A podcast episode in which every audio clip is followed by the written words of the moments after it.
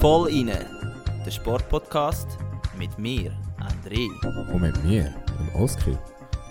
Zwei Typen mit Gesichtern fürs Radio.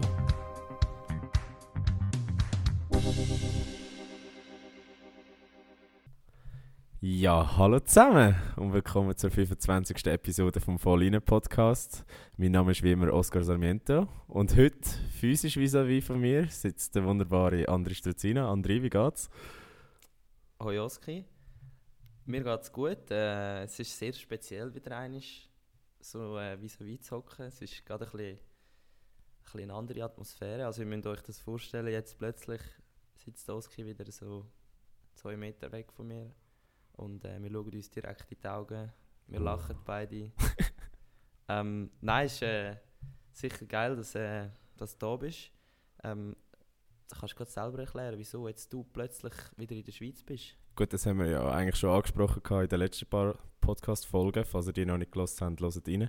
Ähm, ja, ich bin ja zurückgekommen für das Playoff-Final wo, wo gerade läuft. Äh, über das Resultat müssen wir momentan nicht reden. Das, äh, das können wir selber nachschauen. Es steht 2-0 in der Serie für Zürich.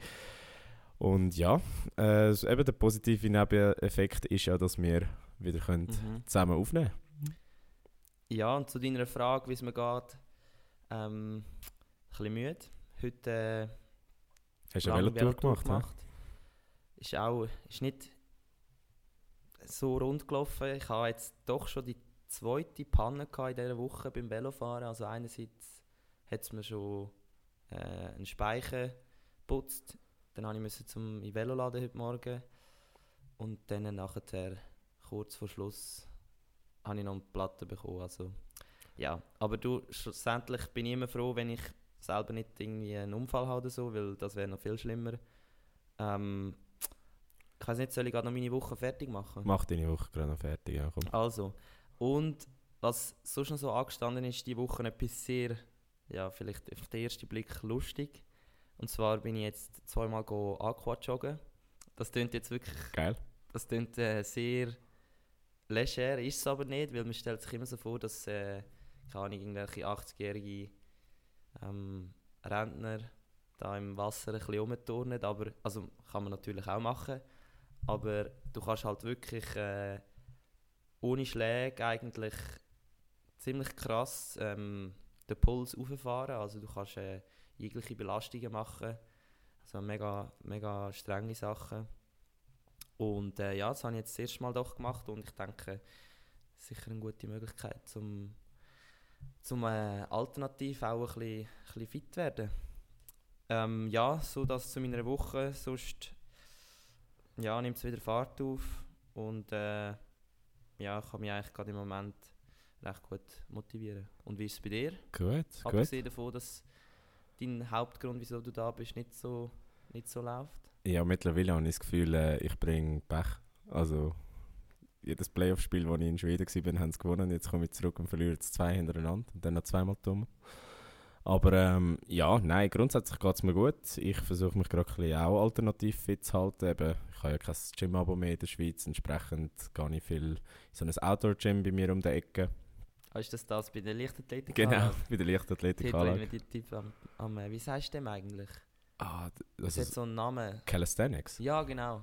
Ja, genau. ja also ich versuche einfach äh, Übungen zu machen mit dem, mit dem eigenen Körpergewicht und gleichzeitig natürlich auch äh, zu joggen in weniger als 30 Tagen. Stimmt, ja. Ist der Halbmarathon in Göteborg und wie ich äh, in einer der letzten Folgen schon gesagt habe, ganz ohne Vorbereitung geht es natürlich nicht. Jetzt habe ich gestern das erste Mal 14 Kilometer geschafft, in einem relativ guten Schnitt für mich. Ähm, bin relativ happy und ja, jetzt müssen wir da noch die 50% mehr schaffen. Und Was dann, ist dann kommt das gut. für den Halbmarathon? Einfach unter zwei Stunden, alles andere ist mir egal. Unter zwei Stunden? Unter zwei Stunden das und... Ist, was ist das für ein Schnitt? Das wäre ein Zehnerschnitt, das wäre. Also, also was? 10, Ki 10 Kilometer pro Stunde. Aha. Ja, das schafft Das, das, das sollte das eigentlich locker drin liegen. Gestern habe ich am 12er Schnitt gekratzt. Also, es sollte eigentlich, es sollte eigentlich gehen. Ähm, ja, grundsätzlich merke ich einfach, ich habe verdammt schlechte Laufschuhe. Muss unbedingt neu posten. Mit also, mit äh, Nike Free, wo aus dem Jahr 2013 sind. So, Nike Free sind der Horror. Ja. Das ist der Horror. Ja, ja, ich weiß. Jetzt, jetzt morgen versuche ich mal äh, mit äh, Adidas Ultra Boost äh, da die gleiche Distanz zu rennen und schau dann mal, wie es aussieht. Eben, meine Füße sind voll so- mit Platern jetzt. Also, Mm, Du musst das so dort kaufen mit Carbonsäule drin, wo es noch ein bisschen... also so professionell bin ich noch nicht Ja, und es, lohnt, unterwegs. es lohnt sich wahrscheinlich auch nicht, wenn du lang... Also, du müsstest langfristig äh, da Absichten haben, um da irgendwie 200 Stutz für Laufschuhe auszugeben. Also ich habe ja auch gesagt, äh, nach den 21 Kilometern ist dann äh, meine Laufkarriere beendet. Also die, Du, die ich hört dann nicht, auf. du bist plötzlich besser als du denkst und nachher packt es dich. Äh, nein, da gibt es andere Sportarten, die ich Okay. mich eher würde probieren. Okay. Aber ja, das ist das, das zu meiner Woche. Ich glaube, äh, viel mehr gibt es eigentlich gar nicht zu sagen. Ich würde sagen, wir können auch direkt einsteigen, außer Ja, du hast noch also- irgendeine Frage. Aber Nein, ich glaube ich jetzt bist nicht. du da. Du bist ja Ich wirklich aus einem sportlichen Grund da, Genau. eben wegen dem EVZ. Das, äh, jetzt mal abgesehen davon, ist das einfach ein, ein, ein guter Anlass, dass, dass du da hingekommen bist. Und Ja, ja. Das, die ganze Finalserie beleuchten wir dann, äh, sobald sie vorbei ist. Genau, das, das machen wir. Aber ja, dann äh, gehen wir doch einfach direkt zum nächsten Thema. Top 3 Geschichten von dieser Woche. Und vom Hockey gehen wir zum Hockey. Ähm, wir reden nicht mehr über die EVZ, oder vor einem Jahr hätten wir noch über die EVZ geredet, wenn wir äh, über die Person ähm, berichtet hätten. Es geht um den Rafi Diaz. Und die, die sich ein bisschen äh, für Eishockey interessieren oder vielleicht allgemein für Nationalmannschaften äh, von der Schweiz, die haben sicher mitbekommen, dass er nicht mehr aufgeboten wird. Ähm, da musst du mal ein bisschen erklären, was es zuerst einmal mit dem Nicht-Aufgebot äh, zu tun hat, Oski. Ja, also zuerst mal muss ich glaube sagen, dass es für alle recht überraschend war. Mhm.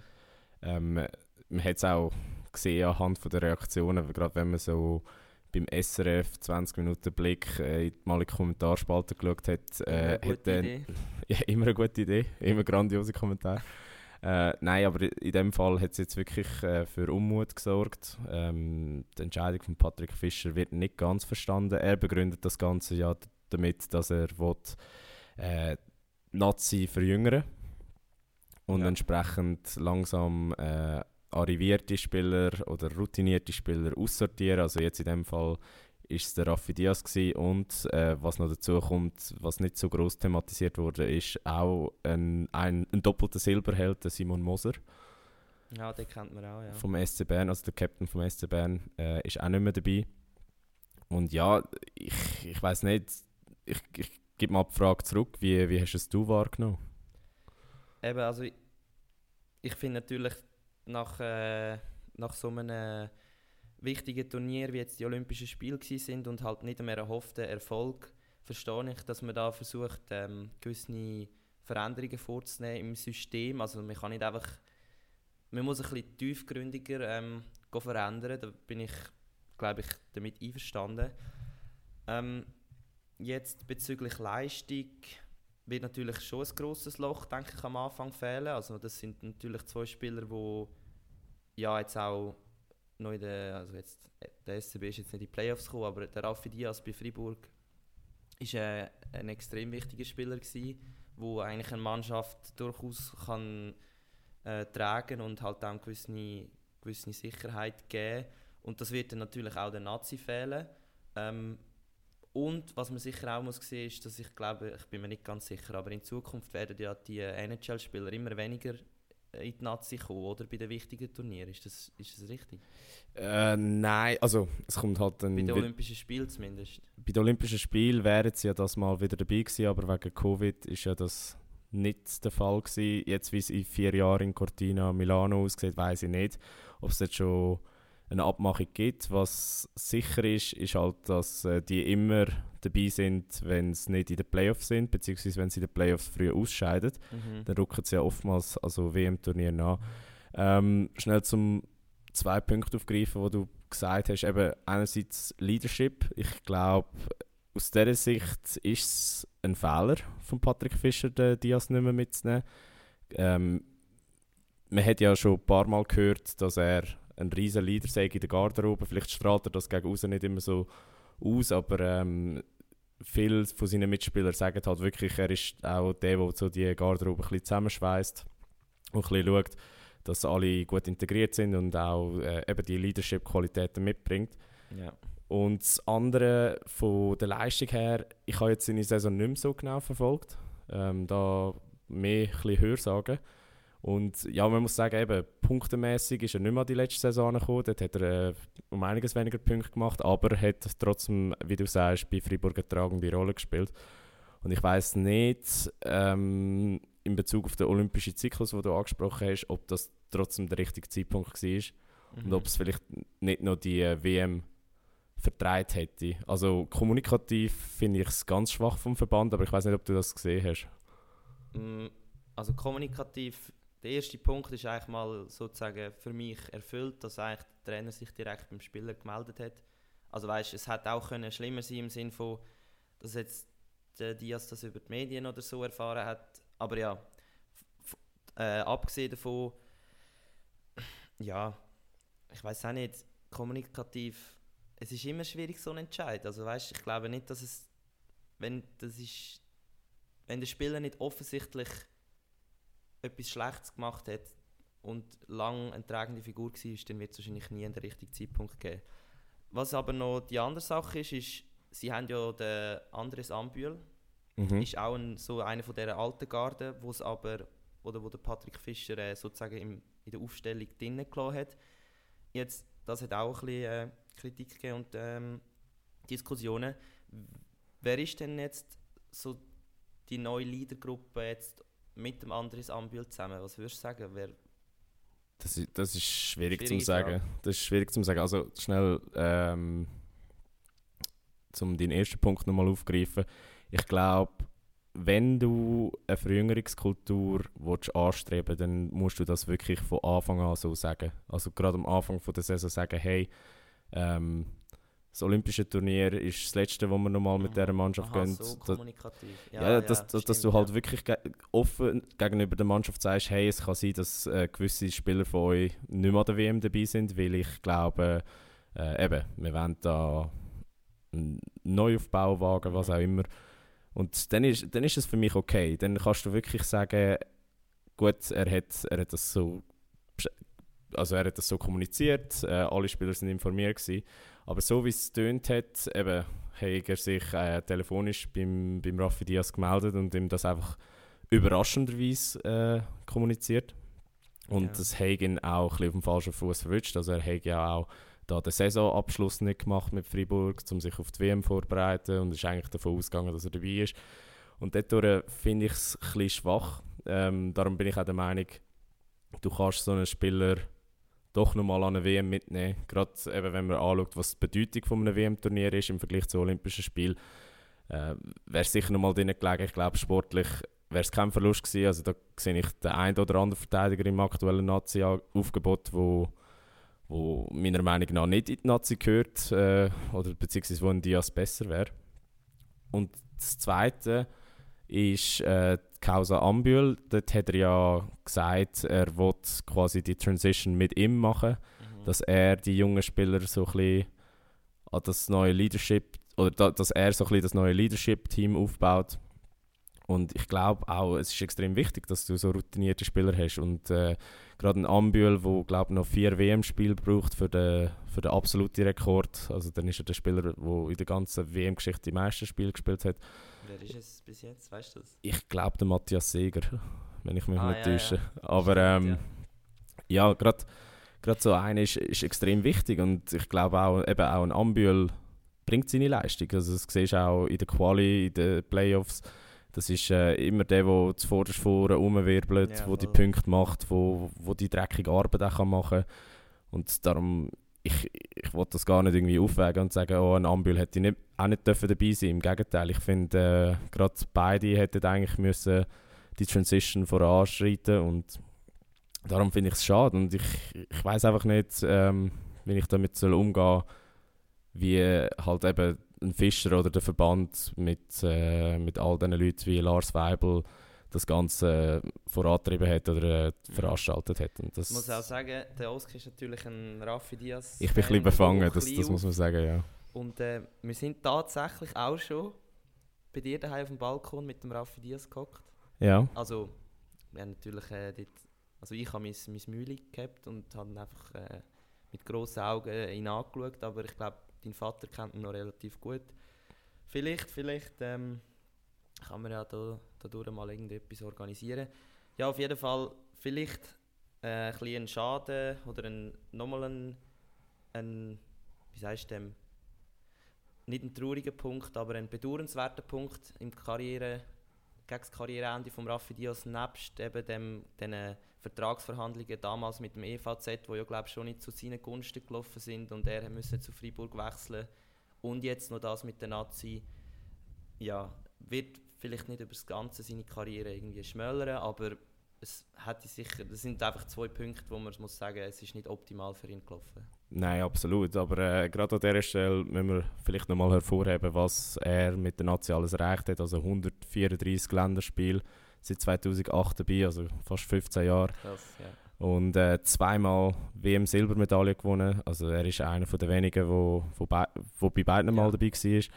Entsprechend, ja, ich glaube, äh, wie du sagst, es schmälert seine Karriere nicht. Wie viel 10 hat er verloren? Ist das auch in der Statistik? ich weiß es nicht, aber bei Freiburg hat er gerade vier verloren letztes Mal. Also. Der, der, der, bei dem im Interview ist auch nicht mehr alles äh, so- gut aus dem Maul rausgekommen, weil er einfach keine Zähne hat, wo er kann die, äh, die Silben betonen Gut, aber das, das ist ja bei den meisten Hockeyspielern Ja, im Verlauf der Karriere früher oder aufgefallen. später so, dass, dass da mal ein paar Zähne rausfliegen. Also, Ja, ist schon krass. Ja, auf jeden Fall, wir sind Raffi Diaz Fan, auch wenn er nicht mehr bezogen ist, auch wenn er nicht mehr in der Nazi ist. ja. Ähm, es wird, er wird seine Karriere weiterführen. Äh, vielleicht nicht mehr allzu lang, aber Ja, du, vielleicht kommt er ja mal bei uns im Podcast vorbei und kann, kann uns dann aus erster Hand erzählen, wie er das wahrgenommen hat, beziehungsweise äh, kann er auch noch ein bisschen reflektieren über seine Karriere, jetzt wo es langsam gegen das Ende zugeht. Gut, er hat noch drei Jahre Vertrag, also mm, so früh ist das Karriereende nicht, wenn jetzt keine gröbere Verletzung noch dazu kommt. Also in dem Sinn, ja, wir haben noch Zeit. Ähm, ein anderes Thema, das dich betrifft, sind die neuen Qualifikationsregeln von der FISA, gell? Also die, Genau, da wechseln wir sind- jetzt ins Rudern. Genau, wir wechseln zum Thema Rudern und zwar ähm, zum Qualifikationssystem für die Olympischen Spiele 2024 in Paris. Ähm, diese Woche ist das System äh, auf der Webseite von der FISA veröffentlicht worden oder FISA und IOC zusammen. Das ist natürlich immer äh, eine neue Absprache, wo sie da, wo sie ähm, machen. Ich werde da nur ein paar äh, Veränderungen aufzählen und vielleicht ein paar Fakten, die ihr noch nicht gewusst habt. Also es geht ja darum, ähm, an die Olympischen Spiele, wie vielleicht ein paar von euch nicht wissen, kann man nicht einfach so gehen oder sich irgendwie anmelden, jetzt mega blöd gesagt. Und es ist auch nicht so, dass der Verband, also jetzt der Schweizer Ruderverband, einfach mich kann auswählen und mich dann schicken, sondern man muss sich eigentlich im internationalen Feld ähm, qualifizieren, also eine gewisse Rangierung erreichen an verschiedenen Wettkämpfen. Im Rudern gibt es hier dafür drei verschiedene Möglichkeiten. Ähm, wir haben ganz klassisch die erste Möglichkeit ist nächstes Jahr 2023 an der WM. Die ist in Belgrad in Serbien. Dort äh, machen die Besten von den Besten mit und die ersten äh, jetzt muss ich gerade aufpassen, was ich sage. Genau, die ersten sieben, jetzt beim Leichtgewichtsdoppelzweier, wo ich starte, ähm, werden sich dort äh, qualifizieren. Das heißt, Also muss sehen- direkt qualifizieren. oder? direkt qualifizieren. Also das heißt, wenn an der WM ins A-Final kommst, das heißt, das sind die ersten sechs, hast du schon mal einen Quotenplatz auf sicher. Oder du gehst ins B-Final, musst aber Erster werden. Also das ist, das ist ein brutales Rennen, das wird eigentlich niemand fahren. Ähm, eine Veränderung, die mir aufgefallen ist, ist jetzt, dass es, ähm, also es bleibt eigentlich überall gleich mit diesen verfügbaren Plätzen an der WM, außer der Viereroni für alle Ruder-affinen Leute, der hat letztes Mal acht Plätze gehabt. Also es ist ja, der Schweizer Viereroni ist als achter Platz noch reingekommen für Tokio. Jetzt, das Jahr oder nächstes Jahr für Paris sind es nur noch sieben Plätze. Also die haben jetzt gleich viel wie wir Leichtgewichtsdoppelzweier. Ähm, beim Rest Äh, Frauen und Männer ist eigentlich alles gleich. Ähm, die zweite Möglichkeit, um sich zu qualifizieren, ähm, sind eigentlich so Kontinentalregatten. Das sind Genau. kleinere Regatten. Das heißt primär für, jetzt bös gesagt, schlechtere Nationen. Also wenn eine Nation an dieser WM, wo ich jetzt gerade darüber geredet habe, nur eins oder gar kein Boot qualifiziert, dann kann die Nation an dieser kontinentalen Qualifikationsregatte mitmachen und dort noch ihre Boot qualifizieren. Das heißt, es ist primär dafür gedacht, dass eigentlich auch Nationen, die jetzt nicht irgendwie Italien oder England oder ähm, Deutschland oder Italien sind, dass die auch noch ihre Chancen haben auf ihren Quotenplatz. Und die letzte Möglichkeit, die wir äh, leider kennen, ist Ja. die finale olympische Qualifikation in Luzern. Findet sie wieder in Luzern Ist statt? immer in Luzern, Okay. weil halt dort sind wirklich eigentlich Bedingungen am fairsten für so einen wichtigen Wettkampf. Und ja, dort muss man Erster oder Zweiter werden, in allen, in allen Kategorien. Also die drei Möglichkeiten gibt es. Vielleicht noch ein paar andere Fakten. Mittlerweile ist Frauen und Männer alles gleich äh, von der Anzahl Athleten und Athletinnen, die mitmachen können. Das ist ja eben bis, glaube ich, Tokio nicht der Fall gewesen. Genau. Das sind insgesamt gibt es da ähm, 496 Quotenplätze. Also 496. 496 Ruderinnen und Ruderer. Das ist noch viel. Ja, ist viel. Man muss aber sehen, dass das halt dann auf Boot reduziert wird. Ja, also weißt, zum Teil hocken ja acht Leute in einem Boot. Ähm, ja, dann, äh, es kann nur ein Boot äh, pro Event und pro Nation starten. Also ich kann nicht einfach noch einen zweiten Schweizer Doppelzeuger qualifizieren. Ja, das so ein bisschen zu diesen Fakten. Und eben für mich als Leichtgewichts-Doppelzeugerfahrer ändert sich jetzt in dem Sinn nichts. Es bleibt gleich hart. Also, Was, was ich noch speziell finde bei euch, ist ja, dass quasi die Leute, die die Quali rausfahren, nicht zwingend qualifiziert sind dann auch für Olympia, oder? Also, genau, die, also, die qualifizieren ja quasi nur den Startplatz oder das Boot, das darf genau, starten also jede Nation muss eigentlich einfach den Platz sichern. Das Genau. heisst, s- eine Kategorie sichern. Also wenn jetzt ein leichter Doppelzweier äh, sich qualifiziert nächstes Jahr und ich drinnen sitze, dann ist das für mich keine Garantie, dass ich dann auch in einem, Na in einem Jahr später äh, in Paris in dem Boot hocke. Genau. Also du musst eigentlich wie dich dann nochmal behaupten ähm, und der Verband kann das eigentlich entscheiden. Dann kann der Verband entscheiden. Der Verband hat dann den Platz. Aber wenn an der finalen olympischen Qualifikation, also dort, wo ich letztes Mal gestartet bin, ähm, den Platz holst, dann muss die Bootsbesatzung, die dort den Platz geholt hat, muss in dieser Kombination an Start an den Olympischen Okay. Spielen. Okay, Also- das, das habe ich nicht gewusst. Ja, es ist sehr kompliziert, es gibt verschiedene Regeln, aber ich glaube, das sind so die wichtigsten Sachen. Und in dem Sinn, ja, keine Dann- grossen Veränderungen. Wir haben es gewusst, es, ist, es bleibt hart und ja, In dem Fall holen wir den, den Quotenplatz dann in Belgrad. ja unbedingt. Ich will nicht nochmal an die scheiß Finale Olympische Ja, ich wollte ich wollt nicht nochmal auf Luzern gehen. Das, das Obwohl es chilliger wäre auf Luzern als auf Belgrad, aber Ja. wir machen es doch besser gerade im ersten Anlauf. Das, das ist so, das ist so. Aber äh, ja, Luzern kommt ja noch dazu, dass es arschkalt ist. Amigs, äh, Ja, dort haben wir echt Pech gehabt. Es hat einfach drei Wochen geschifft und nachher noch ist noch ein Sturm gekommen. Wettkampf verschoben worden. Keine Pause gehabt, ja. Aber alles ausreden. Ähm, schlussendlich musst du jeder Bedingung können können Gewinnen. fahren, ja. gewinnen. Ja, und dann das nächste Oski. Ja, das, da bleiben wir eigentlich gerade äh, bei Swiss Olympic, beziehungsweise äh, der ehemalige Swiss Anti-Doping, die heißen jetzt mittlerweile ein bisschen anders, gell? Ja, die heißen jetzt Swiss Sports Integrity. Aus dem einfachen Grund, dass jetzt nicht nur Dopingkontrollen machen, sondern sie machen sozusagen auch Ethikkontrollen. Also eben, Haben wir auch schon drüber geredet in irgendeiner Folge. Ich wir- zwar nicht welche, aber scheißegal. können wir ja mal, raus, können wir mal suchen.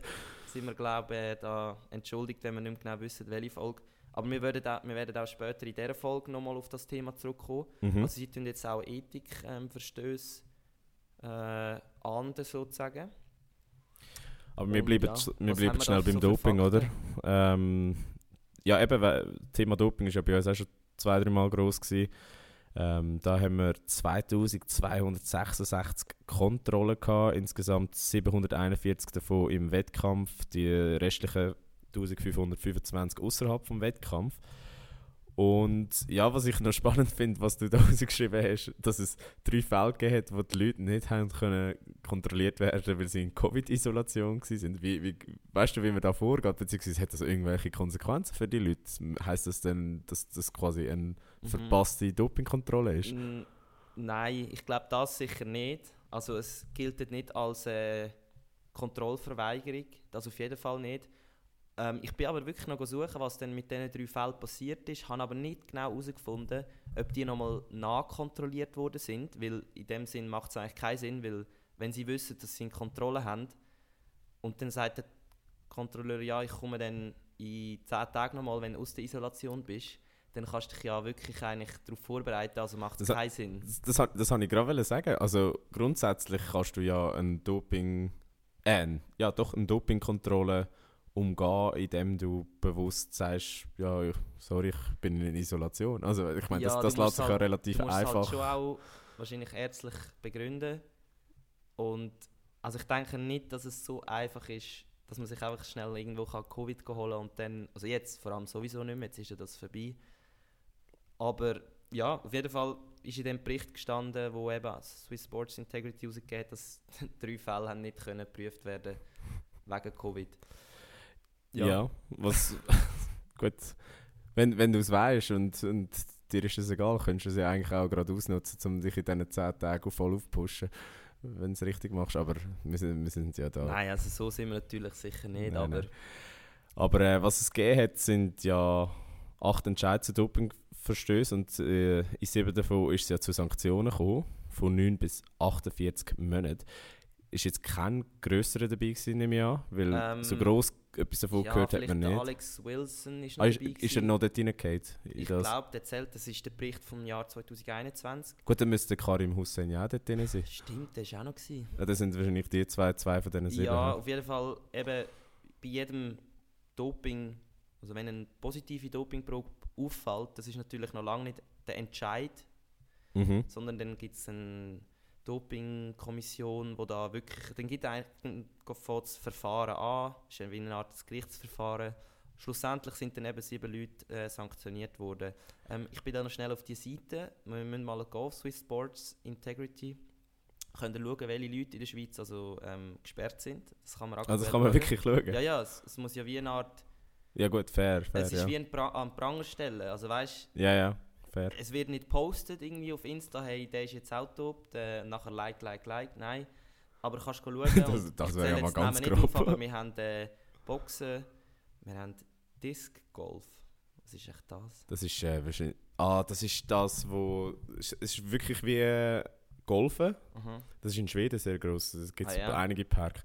Ähm, dort hast du so am Schluss statt ein Loch so ein Netz beziehungsweise so ein, so ein Auffangbecken und rundherum so, so, ja, so wie Gitter und dann schmeißt du eigentlich den, den Frisbee dort rein.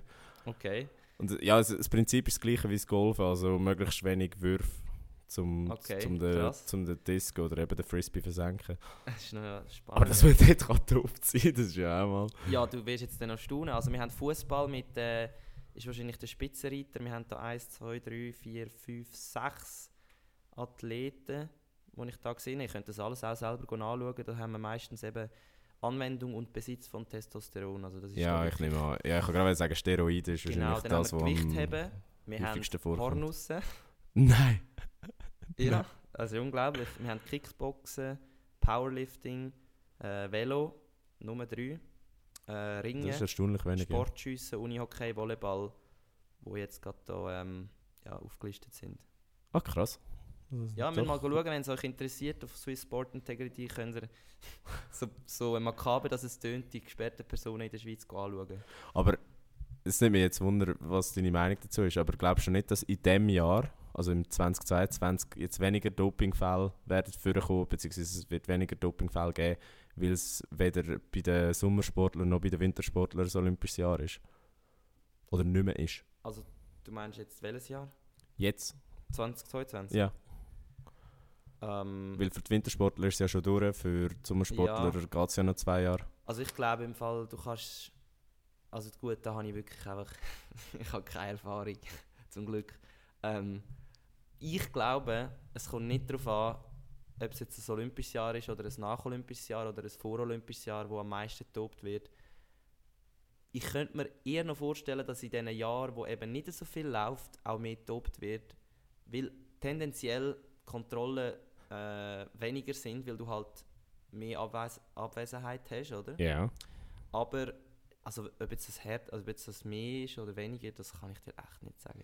Es nimmt mich eben wirklich Wunder, weil meiner Logik nach müsste es genau so ein Jahr weniger geben und dann, wenn es ein Jahr vor Olympia ist, äh, geht es nochmal auf und dann vor allem im Bereich von, oder in der Woche vor und rund um Olympia, äh, dass dort mehr rauskommt. Aber das, muss, das könnte man wahrscheinlich auch irgendwie statistisch belegen. Ich, ich glaube, das, das, das wäre nicht so eine halt, Sache. Du kannst nie alles, du weißt nie Ja, du, alles. du weißt nicht alles, es gibt also immer eine Dunkelziffer Dunkelziffer. Ja. ist brutal. Die ist, also gut, nein, in der Schweiz jetzt vielleicht nicht so hoch. Ich habe wirklich Vertrauen in das Schweizer Dopingsystem. Äh, das Schweizer Anti-Doping-System. ähm, ja, auf jeden Fall. Genau, das zum Doping. Jetzt haben wir aber eben noch das Neue, und zwar die Ethikverstöße im Sport. Genau. Also, da gibt es eine enge Zusammenarbeit mit dem äh, Swiss Olympic äh, Kampagne Are You OK? Bin ich genau heute auch am Anschauen gewesen, ja. Ja. also das ist sicher etwas Neues, etwas Neues im Schweizer Sport. Nebst oder nach diesen Vorfällen in Macklingen ist ja das äh, von der Bundesrätin Viola Amherd selber sozusagen ins Leben gerufen worden. Und man hat doch da jetzt schon nach einem Jahr, wo das, äh, die Plattform aufgeschaltet ist, eine Meldung pro Tag. Also das zeigt eigentlich schon, dass da Handlungsbedarf äh, ja, geherrscht hat und dass jetzt hoffe ich jetzt mal äh, eine, gute, eine gute Lösung ist. Ich weiss, Ja, also ich, ich finde es grandios, dass man so etwas kann machen kann. Und äh, ich habe das Gefühl, jetzt gerade, wo das so am Anfang noch ist, werden die Leute wahrscheinlich noch eine gewisse Zurückhaltung haben. Aber wenn das Mhm. mal wirklich äh, erste positive Resultate zeigt, glaube ich doch auch, dass es durchaus eine positive Wirkung wird haben für die Sportler. Vor allem dann auch oftmals in Bezug zu den Themen, wo, zum Hauptthema von heute, kommen wir Mhm. jetzt noch nicht dazu. Aber äh, ja, nein, es ist sicher eine positive Entwicklung, dass, dass das äh, mehr gemeldet wird. Und ich, ich hoffe auch wirklich, dass es äh, richtig kann verfolgt werden und dass die Leute, die wo, wo dann effektiv gegen, gegen die Ethik oder äh, gegen die Moral vom, vom Sport verstoßen, dann auch können zur Rechenschaft gezogen werden. Ja, es ist mega einfach, um sich äh, um einen Vorfall zu melden. ist natürlich alles äh, anonym. Einfach auf äh, Swiss Sport Integrity Webseite gehen, dann ganz scrollen und dann haben wir dort einen roten Button Vorfall melden. Also einfach so, dass es mal äh, gesagt worden ist. Ja, jetzt haben wir schon wieder viel geredet über äh, unsere Top 3. Es sind, glaube ich, recht, recht gute Top 3 gewesen. Also mal wieder etwas Rudertechnisches dabei. Es wird jetzt Genau. immer mehr, mehr kommen, ja, natürlich, je mehr die Saison wieder anfängt. Das nimmt mich jetzt noch Wunder, wenn, wenn, wenn sind die ersten Wettkämpfe bei dir? Äh, der erste Wettkampf ist am äh, 29. Mai. Ja. ist ein Weltcup in. Ähm, Ich sage jetzt einfach irgendwo im Osten. ja, es ist im Fall wirklich sehr ostlastig wieder. Ähm, bin ich aber noch nicht sicher, ob ich dort mitfahren werde. Äh, rein verletzungstechnisch. Ja, ich mache mir da keinen Stress. So wichtig ist jetzt der noch nicht. Jetzt, logisch, jeder Wettkampf ist wichtig. Aber äh, wenn man es relativiert und mit der Situation anschaut, ist es nicht das Wichtigste von dieser Saison auf keinen Fall. Ja, das so ein zu den Top 3 und ja, ich glaube, es ist gut so. Ich würde sagen, dann äh, schließen wir die da ab und gehen äh, gerade weiter zum Thema von der Woche. Unser Thema von der Woche. Genau, und zwar das Thema von der Woche. Da haben wir wieder mal ein bisschen recherchiert. muss man doch sagen, immer noch Gefahr von äh, Halbwissen. So. Aber weniger, weil, weil das Mal haben wir eine gewisse... wir ein wo man paar könnt- Stunden investiert, Genau. kann man sagen. Also, Also weißt, ich, ich denke jedes Mal, wenn ich so, so Papers muss lesen für die Mhm. Uni, kommt mir das Kotzen. Aber für den Podcast ist es so, oh cool, ja, nice. gut. Es Du, ja du willst noch schnell zusammenfassen. ja, ja. Also nein, wir haben wirklich definitiv ein bisschen äh, umgestöbert. Und zwar zum Thema von der... Also jetzt, das ist der Übertitel, ist natürlich... Äh, jetzt müssen wir da noch ein bisschen ausholen. Aber das, unser spezifisches Thema, das wir uns jetzt heute darauf beschränken wollen, ist äh, Post-Wettkampf-Depressionen. Ähm, ich weiß nicht, den meisten von euch ist jetzt wahrscheinlich einfach das Wort Depression aufgefallen. Genau, und da Ähm, müssen wir ein, eine Unterscheidung machen. Genau, also wir haben einerseits logischerweise auch äh, eine, eine gewisse normale, also das ist jetzt wieder, da sehen wir, wir fangen schon mit dem Wort normal, ist medizinisch nicht äh, optimal. Ähm, man muss aber unterscheiden, dass wir heute nicht wollen, sozusagen die allgemeine Thematik von der Depression im Sport äh, beleuchten, sondern wir wollen ein bisschen spezifischer gehen, und zwar auf die Problematik ähm, nach einem Grosserfolg oder nach einem Karriereende. Genau. Äh, nichtsdestotrotz sollten wir vielleicht trotzdem schnell auf Depressionen im Spitzensport eingehen. Äh, wir haben uns da ein paar Sachen rausgeschrieben. Und zwar, eben, vielen von euch wird das wahrscheinlich bewusst sein, dass Spitzensport oftmals mit sehr viel Druck verbunden ist. Äh, sagt das äh, interner Druck, also von, von der Person selber, oder äh, durch externe Faktoren, wie zum Beispiel der Trainerstab. Und das oftmals zu zu Depressionen kann führen und das zeigt sich auf ganz viele verschiedene Arten und Struzzi, du hast dir äh, ein paar von den Symptomen rausgeschrieben, wo, wo Spitzensportler erfahren, gerade in diesem Zusammenhang. Genau.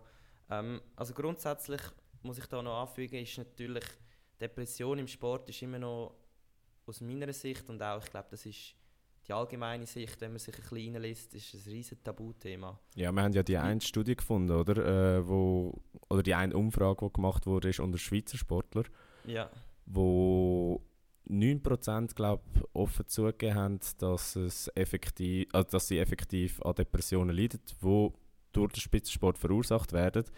Äh, was in dieser Studie oder in dieser Umfrage dann auch gesagt wurde, ist, ist, dass die Dunkelziffer viel höher ist.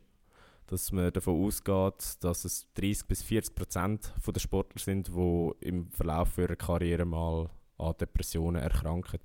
Aber ja, du sagst es richtig. Also es also ich kann mir es auch gut vorstellen, wieso das so ist. Ich meine, im, der Sport ist primär auf Leistung und Performance ausgerichtet und da passt einfach so eine Krankheit wie Depression passt eigentlich nicht ins Bild von einem optimalen Leistungssportler oder von einem Spitzensportler rein. Also du musst sehen, du, es braucht eine gewisse mentale Härte, es braucht eine gewisse eine Druckbeständigkeit, sage ich jetzt mal. Und obwohl es eigentlich völlig normal ist oder menschlich ist, dass eigentlich ja, der Kopf einfach da nicht alles kann aushalten ist es dann gleich in vielen Bereichen heißt es dann immer noch, ja, look, du bist einfach am Sport nicht gewachsen. Also weißt, Mhm. es wird dann oft begründet, indem das ist keine Depression oder es ist keine Krankheit, sondern du bist einfach zu schwach Oder oder, du bist einfach tief mental oder- nicht bereit und hast das Zeug nicht zum Sportler. Genau. Ja, viel, viel hängt das ja auch zusammen, das ist ja auch in dieser Studie gestanden, dass man als Sportler ge- gegen außen ja immer das Bild muss geben, dass man fit ist, sowohl körperlich Mhm. wie auch mental. Mhm. Und dass, dass äh, gerade die mentale Schwäche einem noch viel mehr angelastet wird als, äh, als eine physische Schwäche.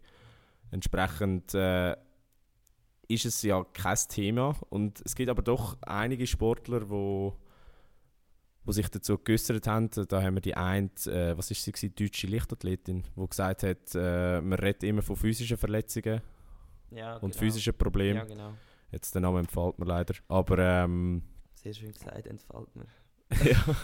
Aber äh, sie, sie hat ja dann auch noch angemerkt, äh, dass eben die seelischen oder mentalen Probleme genauso Verletzungen sind und Mhm. da- dass die genauso müssen auskuriert werden und, und das ist halt das Thema, wo, wo wie du gesagt hast, ein Tabu ist und, und einfach zu wenig Beachtung findet momentan. Genau, und ich hoffe natürlich sehr schwer, dass das jetzt in den nächsten paar Jahren auch einfach für die zukünftigen Generationen ähm, immer mehr dazukommt, der mentale Bereich.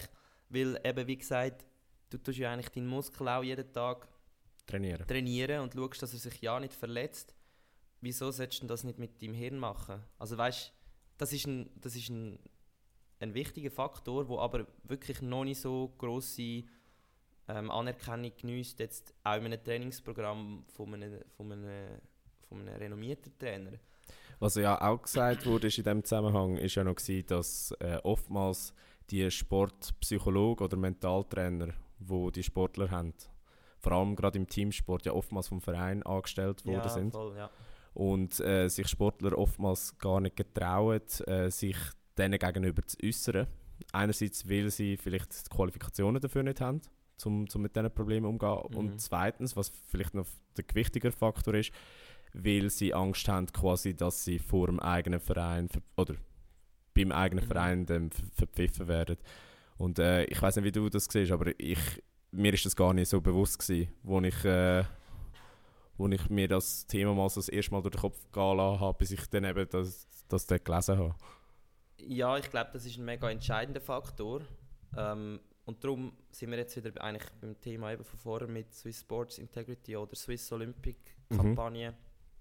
wo eigentlich eine externe Meldestelle online, wo jedes, also jedes Kind ist seit, keine Ahnung, seit 5 Uhr heute online und weiß, wie man eine Webseite aufruft. Also da kann wirklich jeder eigentlich den Knopf drücken und sich dort melden. Also das ist sicher ein wichtiger Faktor, dass man das extern kann machen und nicht intern muss den Weg gehen. Äh, ja.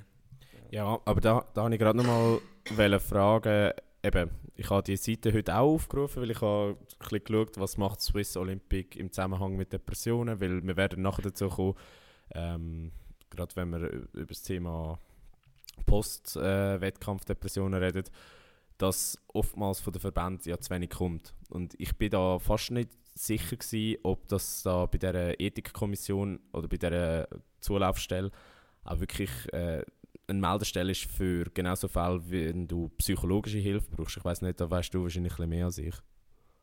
Also wie meinst du jetzt das mit psychologischer Hilfe? Dass, dass eben genau, wenn du Psycho psychologische Hilfe brauchst im Zusammenhang mit Sport, weil du eben Depressionen hast durch den Sport, dass dir da auch wirklich Hilfe vom Verband ah. äh, kann zugesichert werden Ja, also es, es, die Meldestelle ist nicht nur jetzt für irgendwie, sagen wir, Miss Missbrüche oder ja. ähm, was, was gibt es noch? Einfach, sagen wir, äh, Missbrüche oder Beleidigungen oder halt wirklich ähm, verbale Verstöße, sondern das ist auch eine Meldestelle für ähm, depressive Sportler und Sportlerinnen. Also das ist sicher auch ein Punkt davon. Ich habe jetzt auch, wenn du die Kampagnenbilder anschaust, ist es jetzt nicht unbedingt ein grosses um das Thema. Gegangen, ja, darum bin ich auf, bin ich auf die Frage gekommen, ja. Aber es geht sicher auch darum, dass du, wenn du dich einfach unwohl fühlst oder wenn du, wenn du, wenn du dich scheiße fühlst oder jetzt im allerschlimmsten Fall irgendwelche Suizidgedanken hast, dass du dich sicher dort kannst melden Das ist hundertprozentig okay. so. Okay, okay. Also es, aber du hast recht, es ist jetzt nicht so jetzt auf dem Plakat äh, ersichtlich, muss ich mit dir einverstanden sein. Ja. Aber bevor wir jetzt irgendwie allen das Gefühl geben, dass der Sport nur negative Auswirkungen hat und zu Depressionen führt, wir haben auch eine Studie gefunden, dass Sport grundsätzlich hilft gegen Depressionen. Also das müssen wir noch schnell ja, gesagt haben, bevor, bevor wir dann wirklich zum, zum Thema kommen. Ja, ist schon gut, wenn wir ein bisschen ausholen. Jetzt bauen wir es auf, weißt Genau. Ähm, ja, also eben, wir haben, wir haben da eine Studie gefunden, die in der Zeitschrift für Sportmedizin in Deutschland veröffentlicht wurde, ist, wo eben genau gesagt wird, dass es einen grundsätzlich positiven Effekt hat auf das Wohlbefinden, auf die Schlafqualität, auf den Stress, Angst, Angstzustände und Panikattacken, also alles Symptome von, von äh, Depressionen. Das ist äh, teils signifikant, teils nicht. Also da, geht's, da muss man immer ein bisschen unterscheiden, geht es um Sport grundsätzlich und, oder geht es um mhm. Spitzensport, oder? Yeah. Ähm, die Stärke des positiven Effekts hängt allerdings von verschiedenen Faktoren ab. Also in dieser Studie haben sie ja, sie haben ja eine Metastudie gemacht, das heißt, sie haben verschiedene andere Studien äh, beizogen, um, um das zu analysieren. Und sie haben gesehen, dass es einen Unterschied gibt im Alter, im Geschlecht, äh, durch die Umwelteinflüsse oder auch durch Krankheiten. Und was man da vielleicht auch noch muss abschließend sagen, ähm, bevor wir jetzt wirklich dann zum Thema kommen, dass Sport als einziges Mittel nicht ausreichend ist gegen Depressionen sondern immer in Kombination mit verschiedenen anderen Faktoren muss äh, gewichtet werden. Also gerade äh, so Sachen wie externe Überwachung vom Training, Ernährung, Mind-Body-Training, äh, Zufuhr von Medikamenten oder äh, sogar Therapie. Also so Genau, also so da sind wir eigentlich wieder im Bereich, solange du nicht Spitzensport machst, ist Sport eigentlich nicht Mord, sondern äh, es tut auch deinem Körper gut oder eben deinem deinem äh, geistigen Körper. Also das bin ich 100% davon überzeugt, wenn man es eben nicht zu viel macht. Und da sind wir eigentlich beim Thema, ja, es geht wirklich darum, dass wir jetzt versuchen, zwei Sachen zu beleuchten. Einerseits, ähm, wenn ein Athlet oder eine Athletin äh, sozusagen den wichtigsten Wettkampf von ihrem Leben ähm, hinter sich hat, ähm, jetzt mal abgesehen davon, ob jetzt das positiv oder negativ äh, abgelaufen ist, oder wenn ein Athlet seine Karriere beendet und dann schlagartig eigentlich sein Leben wechselt. Also diese zwei Fälle würde ich gerne jetzt mal ein bisschen anschauen. Ähm, ja, am besten fangen wir doch gerade mit dem, mit dem ersten Fall an. Also äh, mit dem Fall, wo Sportlerinnen Depressionen bekommen nach einem wichtigen Wettkampf. Und da haben wir sehr einen interessanten Bericht gefunden aus dem Jahr 2020 über den Michael Phelps. Äh, ich glaube, da braucht es keine, keine Einführung. Äh, ja. all, alle, die den Podcast hören, wissen ja, wahrscheinlich, das, wer, das wer der Michael so. Phelps ist. Ähm, falls, falls nicht. Er ist der äh, Olympiagold. Er ist der Olympiagold, 28-facher Medaillensieger, äh, 23 davon Gold, also das Nonplusultra, was, was das angeht. Er ist Schwimmer. Er ist Schwimmer, genau. Und äh, Struzzi, er hat ja eine recht interessante Doku gemacht, wo wir aber nicht gesehen haben, natürlich, ja. aber wo, wo wir noch ein bisschen dazu es recherchiert auch, haben. Ich weiß nicht, ist sie öffentlich zugänglich? Es ist öffentlich zugänglich ja, auf HBO, aber ich weiß nicht, ob HBO in der Schweiz verfügbar ist. Mhm. Aber sie heißt The Weight of Gold, also das Gewicht des Goldes. Und willst, willst du da kurz eine äh, Zusammenfassung machen, um was es, was es genau geht? Ja, also es geht eigentlich darum, um einen sehr, oder eigentlich um den erfolgreichsten Olympionik, wo es, äh, ich glaube, über Winter- und Sommerspiel der erfolgreichste. Ja. ja. Also der erfolgreichste Olympionik, wo es je jetzt gibt. Ähm, Michael Phelps hat äh, 2012 auch wieder ein riesen Olympiajahr gehabt. Ich bin mir jetzt gar nicht sicher, wie viele Medaillen er dort gewonnen hat. Also, ja, das, das macht auch das kein, ist, das ist auch nicht so wichtig. Ja. Kein wichtig, wichtiger Faktor. Auf jeden Fall hat er ein paar Goldmedaillen gewonnen. Was dann aber nachher passiert ist, ist eigentlich jetzt eben eigentlich nicht mehr so erstaunlich, wenn man sich ein ins Thema reinliest, aber auch, wenn man es von außen ohne Vorwissen betrachtet, ist es mega beeindruckend, also nicht beeindruckend, ähm, ja erstaunlich, dass plötzlich, also was mit ihm passiert ist, er ist eigentlich wirklich nach dem riesen Olympia-Trubel ist er daheim wieder angekommen, nach, gewissen, nach ein paar Wochen. Und das ist jetzt eigentlich so ein eine allgemeine Definition von diesen Post-Wettkampf-Depressionen nach einem wichtigen Wettkampf. Eben, er ist heimgekommen. Ähm, nach ein paar Monaten ist der ganze Wirbel um ihn herum, um die Goldmedaille, vielleicht Weltrekord, ich weiß es auch nicht mehr, ähm, ist das abgeflacht und er ist eigentlich, es hat alles ein bisschen nachgelassen, also die die Endorphine, die du halt ausschüttest in diesen Tagen nach dem Wettkampf, ähm, all die Hormone, die dich eigentlich glücklich machen, die dich äh, parat machen, weil er so lange auf den Wettkampf trainiert hat, so, so lange verzichtet hat, jeden Tag sich fokussiert hat. Ähm, das ist dann nach diesen paar Monaten ist das, äh, wie, hat sich eine Art die Luft aufgelöst und ich weiß nicht, ein paar von euch, jetzt ein mega dummer Vergleich, aber ich weiß nicht, ein paar von euch kennen vielleicht den Post-Ausgang äh, das ist nicht eine Depression, aber so das, das Gefühl, ja, wenn du einfach Anxiety. nach dem Ausgang, wo du halt wirklich jegliche Glückshormone, jetzt auch ohne Drogen, äh, ausschüttest, also der lange Alkohol, ähm, äh, gehst einfach am nächsten Tag oder die nächsten zwei Tage wirklich in ein Loch, weil du halt einfach einen Hormonmangel hast oder einen Glückshormonmangel.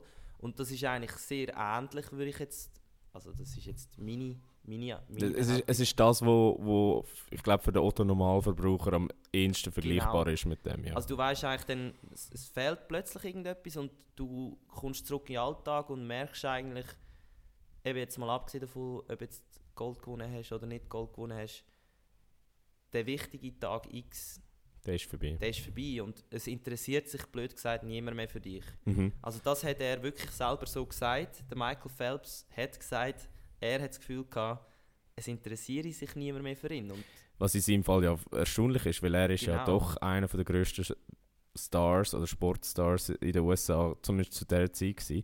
Aber er hat ja schon nach dem Olympischen Spiel 2008 einen kleinen Skandal gehabt. Ich weiß nicht, ob du dich magst erinnern Erzähl. Und zwar das Jahr darauf ist er, glaube wieder ans College gegangen, hat eigentlich Mhm. wieder so ein bisschen College-Lifestyle geführt und dann ist er verwünscht worden beim Kiffen. Ich kann mich, glaube irgendwie einfach an den Skandal erinnern, ja. Und, und ich mag mich erinnern, schon dort hat er gesagt, hey Leute, bevor ihr mich verurteilt, ihr wisst gar nicht mehr, was für einen Druck ich muss umgehen Mhm. Und äh, genau eben so ein Vorfall macht es ja nicht besser, oder? Dass du dann auch noch öffentlich an die Pranger gestellt wirst. Und was ich speziell finde bei ihm, ähm, ist ja auch noch, dass er öffentlich zugegeben hat, dass er nach den Olympischen Spielen, also im Jahr nach den Olympischen Spielen, sagen wir es so, ähm, wirklich effektiv äh, Suizidgedanken gehabt. Genau, das ist eben dann eigentlich die Fortführung von dieser Geschichte, ja. So kannst du sagen, ja.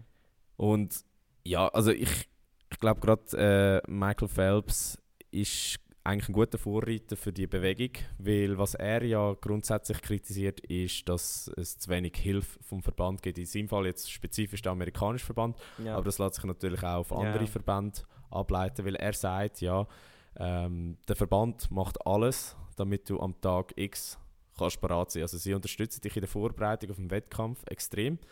Äh, sie machen alles, dass, dass du die Goldmedaille holst. Aber sobald du die Goldmedaille geholt hast, bist du ihnen scheißegal. Dann, dann gibt es kein adäquates System mehr, das dich auffängt. Oder es, es gibt kein Auffangnetz, sagen wir es so. Mhm. Und äh, du wirst eigentlich allein gelassen. Und das ist, was viele Sportler kaputt macht. Und das ist auch ein bisschen die Essenz von, von dieser von dieser Doku, so, so wie sich herausgestellt hat, sie redet dann ja eben auch bewusst über äh, zwei Suizidfälle in einem amerikanischen Team. Einerseits ein äh, Freeskier, der sich erschossen hat auf Ja. dem Parkplatz 2017 nach einem Krass. Training und einem Bobfahrer, der ähm, drei Jahre nach, nach dem Olympiagewinn äh, an einer Überdosis Schlaftabletten und Alkohol gestorben ist. Also es ist äh, ja wirklich ein Thema, wo, Genau. wo zu wenig beleuchtet wird meiner Meinung nach. Und Ja, also das, das eben auf jeden Fall. Und darum wollen wir es jetzt auch da vielleicht ein bisschen machen, auch wenn wir nicht gerade eine Aufmerksamkeit haben wie ein Michael Phelps. Äh, aber Schön man muss ja irgendwo mal anfangen. Nein, eben, und in dem Film sind auch noch zum Beispiel eben der Sean White äh, ist zu Wort gekommen, der Bodie Miller, sagt sicher vielen von euch auch etwas, Sasha Cohen äh, ist bei mir jetzt weniger bekannt. habe ich auch nicht gewusst, wer das ist, muss ich ganz ehrlich sagen. ist, äh, glaube ich, ein Leichtathlet. Auf jeden Fall ist sicher nicht der Michael Phelps allein. Und dass er nicht allein ist, hat auch äh, gerade ein, äh, wie soll ich dem sagen, ein, nicht ein frisches Beispiel gezeigt, aber ein, ein Schweizer Beispiel von den letzten Olympischen Spielen. Und Genau. zwar, Ja, Nina Christen, sie hat ja Gold und Bronze gewonnen, wenn es mich nicht täuscht. genau, Und sie hat ja auch dann relativ schnell mal nach den Olympischen Spielen gesagt, sie nehme eine Wettkampfpause. Ich muss gerade schnell den Insta-Post von ihr aufmachen, um genau zu schauen, was sie gesagt hat. Aber sie hat verschiedene Symptome genannt, wo sie, wo sie erlebt hat. Also unter anderem Insomnia, also das heißt äh, Schlafmangel, beziehungsweise sie hat nicht können schlafen, äh, massive Müdigkeit, äh, Konzentrationsschwäche, Motivationsschwäche, äh, Gefühlsschwankungen, Migräne, Nackenschmerzen und äh, ja, äh, sie sagt Gedanken, wo, wo ja nicht so schön sind und wo, wo sie nicht aus dem Kopf bringt und wo immer wieder umschwirbeln. Und ja, also ich, ich finde es so heftig, Atte. Du gewünschst, also du musst dir das mal vorstellen. Du gewünschst ein, sorry, eine fucking Goldmedaille und dazu noch eine Bronzemedaille. Du kommst als Heldin heim in die Schweiz und der Fakt, dass es dir nachher schlechter geht als vorher. Ich meine, das, das zeigt einfach, dass irgendetwas so hin und vorne falsch ist. Also, ich, das ist etwas mega, mega krasses, was mich so stark beeindruckt hat.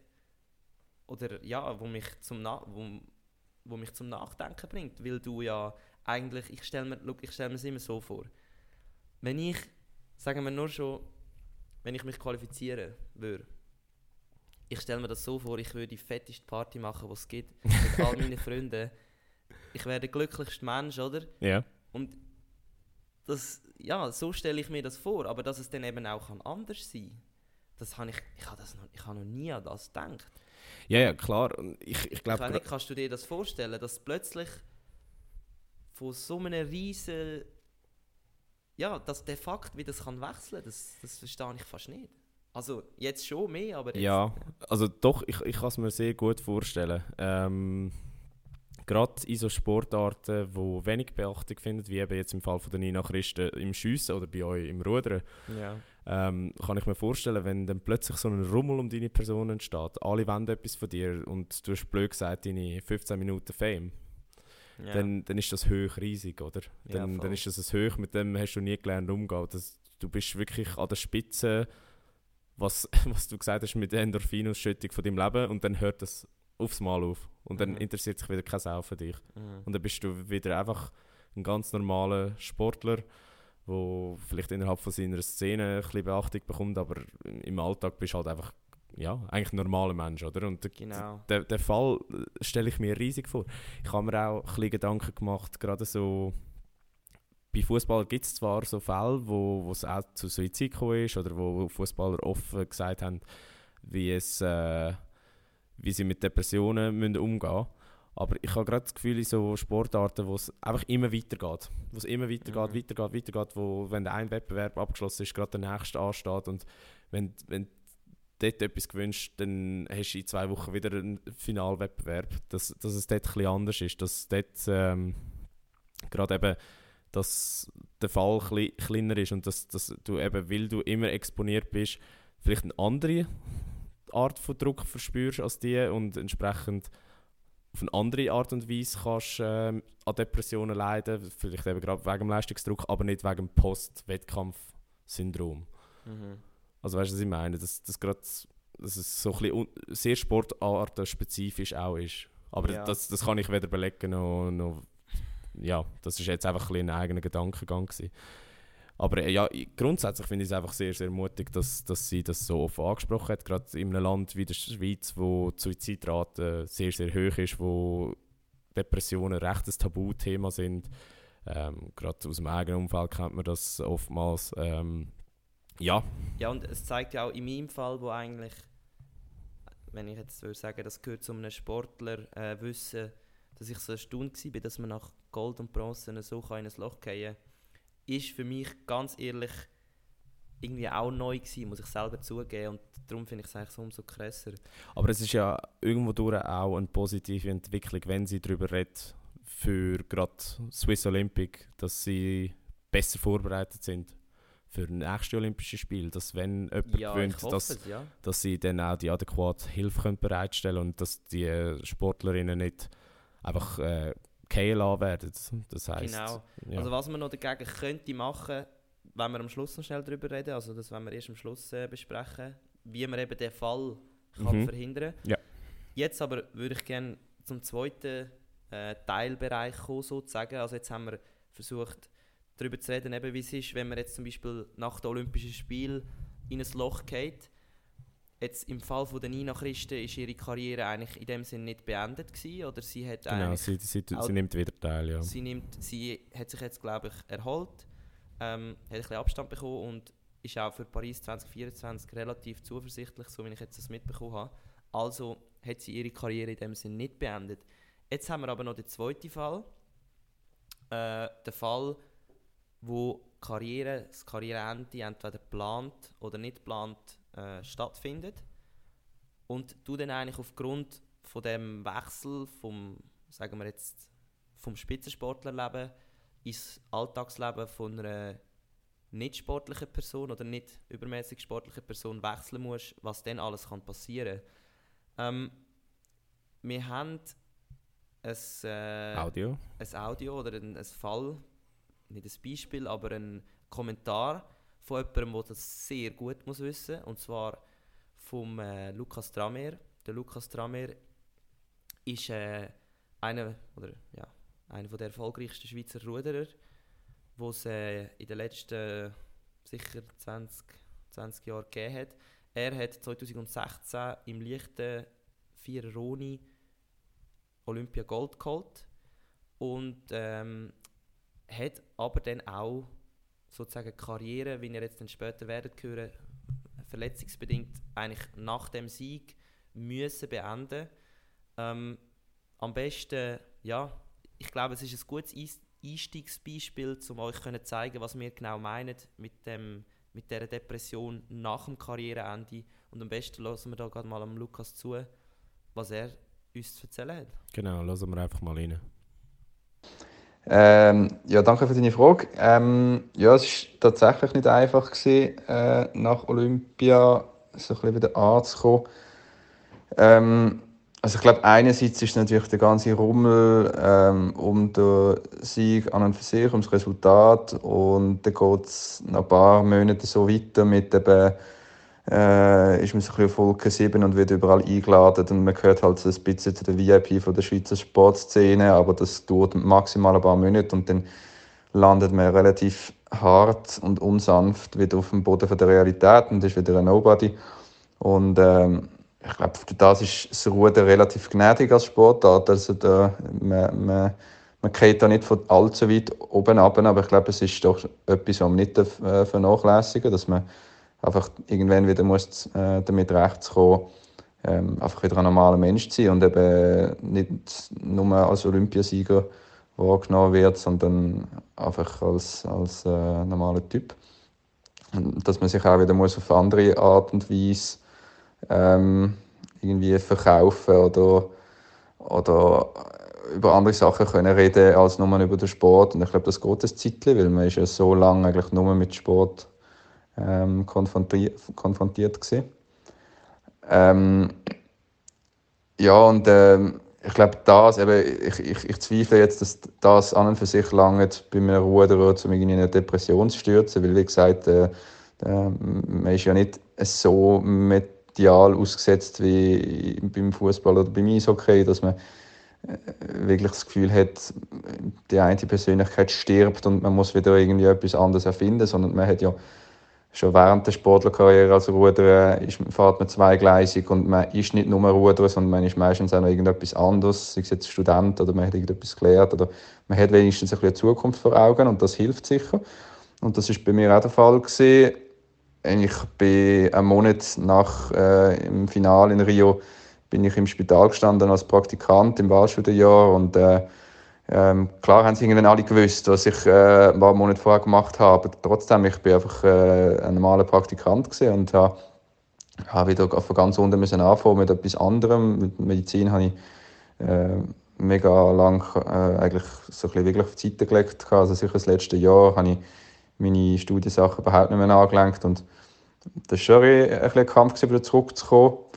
Aber das ist, also wie im Sport es üblich ist, ist auch dort die Lernkurve relativ steil, wenn man wieder zurückkommt nach einer längeren Pause. Und äh, darum ist das relativ gut gegangen. Und es hat mir sicher gut da eben so eine zweite Schiene zu haben, weil man, man kann sich sehr schnell wieder auf etwas anderes fokussieren, das weißt du sicher auch. Und äh, das lenkt sich ein bisschen ab eben von dem kleinen Tod, wenn man es so nennen von, von halt vom Spitzensportler, der wo, wo oben ankommt und dann einer muss äh, vom Gipfel wieder oben runterfahren. Und äh, was bei mir auch noch so ein bisschen die Sache ein bisschen schwieriger gemacht hat, ist, äh, mein Rücktritt ist ja grundsätzlich nicht geplant gewesen, sondern mehr so ein bisschen erzwungen durch meine Knieverletzungen. Äh, Im Nachhinein bin ich mega froh, dass, es, äh, dass ich die, die Verletzungen hatte, die mich gezwungen haben aufzuhören, weil ich bin in dem Moment nach äh, Rio, ehrlich gesagt, bin ich nicht so ganz sicher gewesen, wo ich jetzt wirklich aufhöre. Ich habe es wirklich so gefeiert und so geil gefunden und ich kann mir gut vorstellen, eigentlich weiterzumachen, äh, wenn ich schon mal die Weltelite wirklich geschafft habe, äh, das weiterzuziehen und noch mehr Medaillen gewinnen. Und ich bin eben im Nachhinein einfach so ein bisschen blind gewesen, auch von was das Leben sonst äh, zu bieten hat. Und ich habe immer noch den Sport im, im Kopf gehabt. Und dann eben die, die Verletzung ist ja schon vor Rio gekommen und ist dann einfach nicht mehr weggegangen. Und das hat mich dann äh, gezwungen, eigentlich äh, aufzuhören, sozusagen. Eben im Nachhinein bin ich mega froh, dass ich, dass ich diesen Schritt machen konnte, weil das ist das Beste, was ich in dem Moment. Ähm, aber das ist für mich definitiv das Schwierigste gewesen. und das hat mich schon so ein bisschen an den Rand von einer Depression, also nicht von einer Depression, aber einfach so ein bisschen, ich bin, ich bin einfach schon am Boden zerstört gewesen, nicht vom Rücktritt an, an und für sich, aber weil ich einfach richtig Schiss hatte, dass ich das Leben lang behindert sein werde und ich hatte so Schmerzen, gehabt, dass ich mir, ja, es sind mir so Gedanken durch den Kopf gegangen, wie, hey, wenn du später mal Kinder hast, kannst du nicht mal mit diesen Fußballspielen so behindert willst du sein, weil, weil, weil, weil deine Knie so wehtun. Und so schlimm ist es in dem Moment auch gesehen. Ähm, ja, und zum Glück bin ich da gut unterstützt worden, äh, also auch medizinisch durch Physios und Ärzte, aber natürlich auch durch, mich, durch, durch mein persönliches Umfeld, durch äh, Familie, Freunde, Freundinnen etc., wo, wo mir da geholfen haben, äh, ja, einfach positiv zu bleiben. Und äh, es hat ewig lang gebraucht und zwei Operationen und, und Therapien und Zeug und Sachen. Und du, du kennst es sicher auch, wie schwierig es ist mit dem Rippi. Und äh, ja, es war eine extrem schwierige Zeit. Gewesen. Aber ähm, eben wie gesagt, ich konnte mich auf andere Sachen können konzentrieren und äh, es ist dann mit der Zeit tatsächlich äh, auch besser geworden.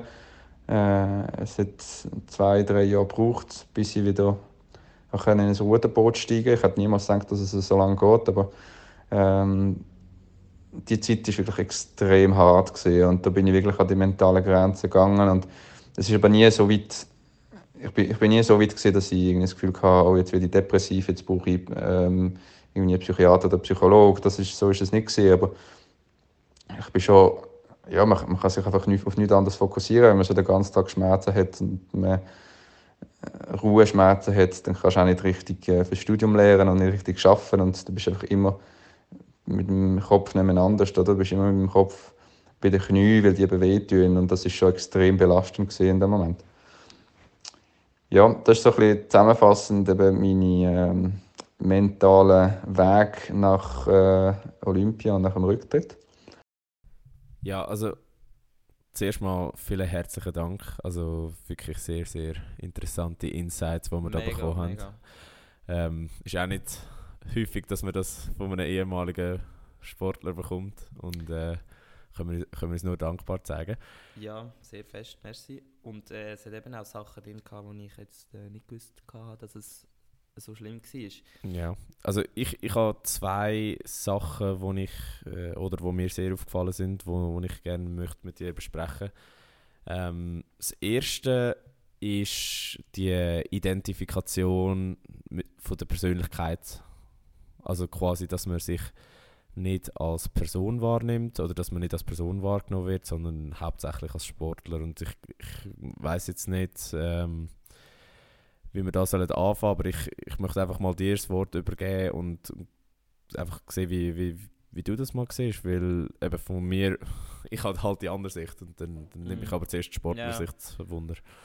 Ähm, ich finde das ein mega wichtiger Punkt, weil also wenn ich jetzt das, eben, wir haben es jetzt vom Lukas gehört, äh, für ihn ist es jetzt nicht so schlimm gewesen, jetzt, was das angeht, weil er halt schon auch wie eine zweite Persönlichkeit als Medizinstudent und dann eben später als Arzt äh, hat. Also er ist sicher nicht äh, auf den dummen Sportler äh, reduziert worden, sondern ganz im Gegenteil, der ist mega, also mega gescheiter Typ. Ähm, aber was ich jetzt von mir selber auch dazu sagen kann, ist, das ist etwas, wo mir, das ist etwas, was mir Angst macht für nach dem Sport. Weil, aber nicht, nicht in dem Sinn, dass eigentlich die Leute mich nur als Sportler sehen, weil ich weiß, meine Freunde, die wissen genau, die wissen genau, dass ich nicht nur ein Sportler bin, sondern dass ich auch andere Seiten habe. Aber für mich persönlich, weil im Moment ist es einfach so, wenn ich aufstehe, stehe ich eigentlich für mich persönlich als Sportler auf. Ich gehe als Sportler ins Bett. Ähm, wenn ich mich gut fühle, dann fühle ich mich primär gut wegen dem Sport. Ähm, also weißt, du musst dir das so vorstellen, wenn du, jeder Mensch hat etwas, wo, wo, als, wo er an sich gern hat. Also wenn du jetzt in den Spiegel schaust, ähm, denkst du vielleicht, ja, geil, Alter, ich, ich, bin, ich bin ein guter Sportler und ich kann, es, ich, ich kann mich durch das auch auszeichnen und, und dann fällt das plötzlich wie, weißt du, also mhm. wenn ich dann am Morgen aufstehe, wenn ich jetzt nicht mehr rudern was bin ich denn? Ja. Und das ist etwas, was mir am meisten Angst macht, von mir persönlich. Und darum denke ich, ist das auch etwas, ein mega wichtiger Punkt, wieso halt eben dann genau so eine depressionsähnliche oder schlussendlich Depressionen können auftreten nach einem Karriereende. Ähm, und ich glaube, das ist, das ist ein, ein, das haben wir in letzter Zeit richtig krass unterschätzt, weil grundsätzlich ist ja das die Aufgabe des Sportlers sich in diesen Jahren während dem Sport eigentlich durch das zu definieren. Und äh, ja, ich glaube, das ist ein wichtiger Punkt. Von außen gesehen, wie, ja, du hast gesagt, das ist wichtig. Was, was sagst du jetzt so als, du bist jetzt nicht, du, defini du defini definierst dich nicht als Sportler. Ja, ja. Ja. Ja, also was ich halt speziell finde am Sport gegenüber anderen Bereichen vom Leben oder gerade gegenüber anderen, sagen wir jetzt, Promis in dem Sinn, ist, dass du halt wirklich nur während dem Wettkampf exponiert bist, oder? Mhm. Und als Sportler steckt ja viel mehr dahinter. Also ich sag mal, 99% von der Arbeit sieht ja ein Fan gar nicht. Ein Fan weiß ja gar nicht, wie viel Arbeit du eigentlich ja, reinsteckst. voll. Und für, du als Sportler bist halt wirklich tagtäglich dran. Du schaust auf deine Ernährung, du schaust auf dein Training, du schaust auf deine mentale äh, Gesundheit. Und das sind alles so Faktoren, die sind halt nicht da. Und der Sport ist halt sehr schnelllebig. Das haben wir schon ein paar Mal besprochen. Und du hast halt eben, je nach Sportart, in deinem Fall sind es deine sechs Minuten im Mhm, Rampenlicht. mhm. Ähm, in anderen Sportarten sogar noch weniger, aber äh, all die 200 Trainingstage außerhalb der Wettkampfsaison, die, Ja, die, mega. die sieht niemand. Und ich finde das halt äh, speziell, weil trotzdem bist du für die Leute einfach nur der Sportler oder die Sportlerin. Und genau das äh, finde ich eben krass und ich, ich glaube, und das ist jetzt wirklich ein Glauben, ist ja, was so vielen Sportlern schwerfällt. Also, dass, dass man quasi auf das reduziert wird, ähm, dass du halt genau eben der Sportler bist, was du außerhalb von, deinem, von deiner sportlichen Tätigkeit machst, das interessiert eigentlich dann äh, die wenigsten. Und ähm, da hat auch der Michael Phelps dazu in, der, in dieser Doku ja das gesagt. Also er ist ja primär als Schwimmer wahrgenommen worden, nicht als Mhm. Mensch. Oder eben genau, jetzt habe ich den Namen von der Leichtathletin gefunden. Sie heißt Jackie Baumann. Ähm, sie hat das auch gesagt. Also gerade äh, sie hat gemerkt, alles was außerhalb vom, vom Sport läuft, macht sie per se glücklicher und von dem kann sie mehr profitieren. Und ja, ich, ich glaube eben, der Lukas hat es gesagt, äh, von dem wegkommen ist extrem schwierig. Ich glaube jetzt eben in der Schweiz oder durch das, dass äh, gerade so Sportarten wie Rudern äh, nicht lange zum, zum Aussorgen fürs Leben, ist es ein bisschen anders, oder? Du, du machst ja auch ein Studium Ja. nebenbei. Das ist der zweite wichtige Punkt, wo ich denke oder wo ich jetzt aus dem rausnehme, wo er eigentlich jetzt als Vorreiter, also ja, als Vorreiter oder als Paradebeispiel eigentlich sehr gut gemacht hat, ist, dass er eigentlich währenddem er Hochleistungssport, Spitzensport betrieben hat, hat er eben auch noch ein Medizinstudium nebendran gemacht. Krass. Also, das, das, das, das ist wirklich, höchste vor allem in der Medizin, Hochachtung. ist es eben nicht so einfach jetzt wie an der ETH, um das zu organisieren. Ich rede jetzt nicht vom Inhalt vom Studium, aber sicher jetzt rein organisatorisch ist es extrem schwierig beim Medizinstudium meiner Ansicht nach und darum äh, höchster Respekt, was das angeht. Und das ist auch so ein bisschen mein Ziel oder mein, wenn ich ihn als Vorbild nehme, dass ich eigentlich mit meinem Studium nebendran zu jedem Zeitpunkt eine, blöd gesagt, Ausstiegsmöglichkeit habe, wo ich, wenn ich verletzt bin, wenn ich mal aufhören müsste, wenn es mir mal zu viel wird mit dem Sport, dann kann ich einfach auf dieser zweiten Schiene Studium weitermachen. Und also das ist einerseits die Situation, wenn, im Moment, wenn es mir gerade schlecht geht, aber auch für die Zukunft ist es natürlich extrem wichtig, dass eben jetzt in so einem Fall, wenn jetzt die Karriere vorbei ist, dass du eigentlich wie etwas vorhast, nachdem du nicht mehr im Sport tätig bist. Also, das hat auch Nina Christi gesagt, bei ihr war eigentlich das Problem gewesen, der Tagesablauf. Mhm. Also am Morgen aufstehen. Wenn du einen Trainingsplan hast, einen Trainer, der dir sagt, was du machen musst, du stehst einfach auf. Und machst Du es überlegst einfach, ja. nicht, «Ah, jetzt schießt es mich an, jetzt bla bla bla, sondern du stehst auf und gehst ins Training. Nachher hast du niemand mehr, der dir eine Vorschrift gibt, der dir irgendetwas sagt und dann wird es uh, schwierig, am Morgen einfach aufzustehen, weil du eigentlich dir nicht gewöhnt bist, dass dir niemand sagt, was du musst machen musst. Und das ist, glaube ich, auch etwas mega wichtig. Sei es jetzt ein Studium, sei es jetzt ein Beruf, sei es jetzt irgendwie eine Weltreise oder ist es jetzt irgendwie eine Ferien mit Kollegen Mhm. dass man wirklich etwas plant, ähm, wenn es eben darum geht, keinen Sport mehr zu machen. Und das ist, glaube ich, etwas, wo auch wichtig ist, ähm, wenn man jetzt auch eben das, die Situation will verhindern Ja, also ich, ich glaube eben gerade äh, Studium und Beruf begleiten zum Sport oder die Karriere können aufbauen das ist, das ist extrem wichtig. Also man sieht gerade in Sportarten, wo es viel die Rags to Riches äh, Karriere gibt, also auf Deutsch Tel Tellerwäscher Karriere, wo halt äh, irgendwelche Jungs und Mädels aus armen Verhältnissen Mhm. plötzlich äh, auf der Bühne stehen, viel Geld verdienen, schnell berühmt werden, äh, dem ganzen Druck exponiert sind. Wenn äh, die ihre Karriere beenden, dann geht die oftmals in ein Loch. Also gerade äh, aus der NFL kennt man ja so einige Beispiele, wo die Leute dann auch kriminell werden äh, oder äh, Suizid begehen und, und andere ja, negative Einflüsse haben in ihrem Leben, weil die halt einfach wirklich kein zweites Standbein haben neben dem Sport und sich primär eben als Sportler identifiziert. Was mich wundernimmt in diesem Zusammenhang, und das ist jetzt auch wieder eine Hypothese, meinst du, ist das der Grund, wieso so viele Leute nicht ähm, können den Sport loslassen, wo sie ausüben? Also das heißt jetzt vielleicht nicht als Athlet, aber dann in irgendeiner Funktion in einem Verband weiterarbeiten und, Ja, und also so. ich weiß, was du meinst. Muss, man, muss ich jetzt ehrlich sagen, ist im ersten Gedanken nicht negativ, wenn man im Sport verankert ist und eigentlich alle Connections durch das aufgebaut hat. Das ist auch etwas Positives, das Ja, kann ja. man nachher brauchen. Absolut, Und absolut. darum ist es auch nicht irgendwie verwerflich, wenn man da im Sport selber bleibt. Ähm, das heißt nicht, dass man nichts anderes hat. Ähm, aber ich sehe es doch auch als Grund, ja, dass eben die Leute wie einfach, das ist jetzt böse ausgedrückt, einfach dort weitermachen, wo es halt am einfachsten ist. Mhm. Ähm, und zwar dort, wo du schon lange drin bist, wo du viel Ahnung hast, wo du viel Wissen hast, Connections, ähm, ist vielleicht im ersten Moment der einfachste Weg. Eben, beim Lukas hat er, er hat auch gesagt, das einfachste wäre gewesen, hat er einfach weitergemacht, ähm, Mhm. die Erfolg versucht zu wiederholen. Und wie er gesagt hat, zum Glück hat er dann die Verletzungen mit den Knie, wo ihn eigentlich gezwungen haben. Und jetzt im Nachhinein hat er ja gesagt, ist das eigentlich das Beste, was ihm hätte können passieren in dieser Situation, weil er hätte sonst so viel verpasst.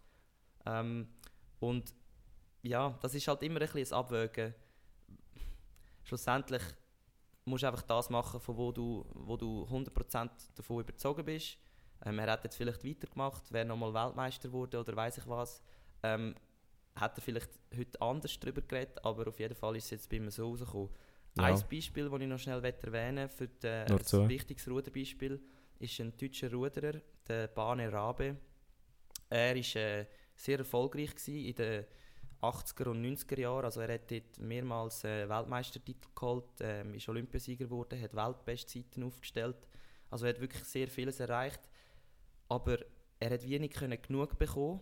Also er hat dann auch nach dem Olympiasieg, das berühmte Beispiel ist, ähm, sie haben äh, die Feier gehabt von der, vom Olympiasieg, also am Abend sozusagen die Afterparty. Und was er dann gemacht hat, er hat, ist so durchgedreht, er hat einfach seinen Kopf gegen die Wand geschlagen, so lange wie es geht. Und seine Kollegen sind dabei gewesen, bis sie ihn eigentlich äh, sozusagen niedergerammt ähm, haben und ihn gestoppt haben. Und er hat dann einfach gesagt, er fühlt so eine Leere und das am Tag vom Olympiasieg. Und Krass.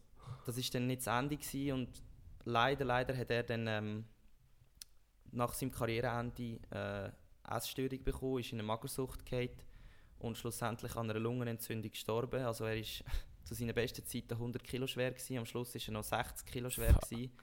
und ein, ein Hühner von einem Ruderer ist nachher ja, an einer Magersucht schlussendlich dann äh, gestorben und das zeigt auch einfach, ja, man muss so fest aufpassen Ja. mit diesen Erfolg und mit diesen Höchst und mit diesen Tiefs und ja, Ja, es ist, es ist absolut Es ist tragisch. Es ist Thema. absolut tragisch, und ja. darum wollen wir es auch ein bisschen beleuchten. Jetzt wollen wir vielleicht noch kurz zum Abschluss Nein, nein, ich, ich möchte noch Ah, schnell etwas, ja. die, die zweite Sache, die mich beeindruckt hat oder wo, wo mir aufgefallen Ah, ist, sorry, wo ja. der Lukas gesagt hat, äh, aber es geht gerade in das Thema rein, wo wir gerade am Besprechen sind, quasi die negativen Konsequenzen, die man während einer Karriere anhäuft, wo vielleicht im ersten Moment nicht sichtbar sind, aber nach der Karriere eben genau ähm, sich negativ auswirken. Eben, der Lukas hat es gesagt, jetzt mit seinen Knien, dass er Angst gehabt hat, dass er vielleicht nicht, mal mehr mit seinen Kindern Fußball spielen kann.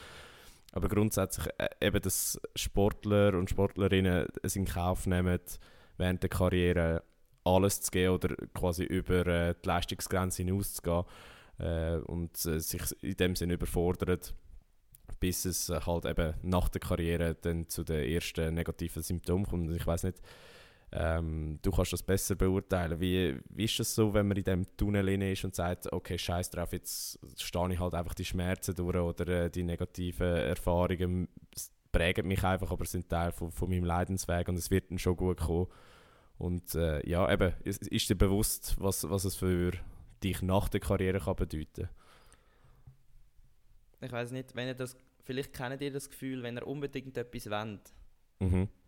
Dann ist euch im Moment egal, ob ihr jetzt, sagen wir, ihr gebt viel Geld aus für das oder ihr lasst jemanden im Stich für das oder ihr, ihr, ihr opfert etwas für das, was man sonst nicht machen würde und wo man dann vielleicht eben, wenn man nur ein bisschen überlegt hat und nicht so in dem Tunnel gewesen wäre, äh, dann das nicht gemacht hat. Ich glaube, so muss man sich das etwa vorstellen. Also, ja, wenn man so etwas, so ein Ziel hat, der Wille, der ist eigentlich fast, fast unzerstörbar.